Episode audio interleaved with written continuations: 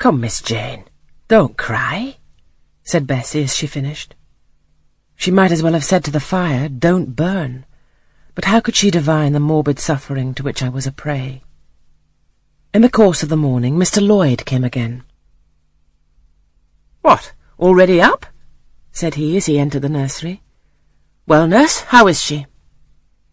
Bessie answered that I was doing very well. That she ought to look more cheerful.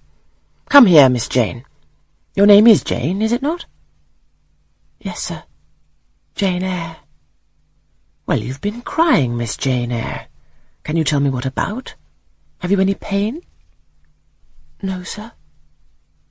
Oh, I dare say she's crying because she could not go out with Mrs. in the carriage, interposed Bessie. Surely not. Why, she's too old for such pettishness.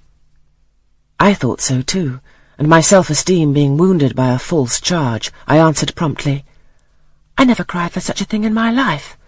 I hate going out in the carriage. I cry because I'm miserable. Oh, fie, miss, said Bessie. The good apothecary appeared a little puzzled.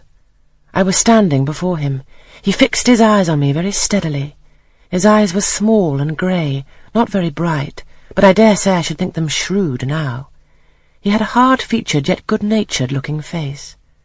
Having considered me at leisure, he said, What made you ill yesterday?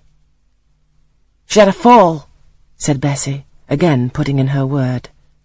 Fall? Why, that's like a baby again. Can't she manage to walk at her age? She must be eight or nine years old.